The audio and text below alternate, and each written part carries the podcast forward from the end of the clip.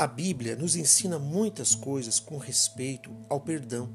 O perdão ele é fundamental para todo aquele que quer ter uma vida livre, que quer ser realmente liberto. O próprio Senhor Jesus, ele disse: Conhecereis a verdade e a verdade vos libertará. E a verdade só liberta quando há obediência à palavra de Deus.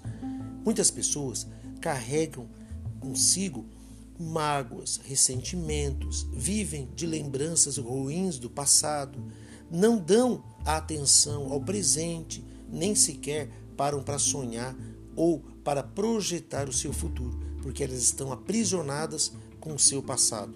O Senhor Jesus, ele foi muito claro e ele chama a atenção onde, é, em Lucas capítulo 17, versículo 3, dizendo o seguinte: Acautelai-vos, se o teu irmão pecar contra ti, repreende-o. Se ele se arrepender, perdoa-lhe.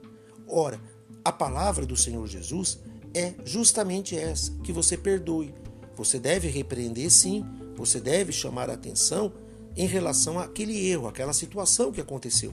Porém, depois disso, se houver arrependimento da parte dele, você deve dar o perdão, porque afinal de contas, esse é um mandamento do Senhor para aquele que é filho de Deus e aquele que honra o nosso Senhor Jesus Cristo. Portanto, não viva amarrado ao passado. Lance fora o pecado que tão tenozmente nos assedia no sentido de não perdoar.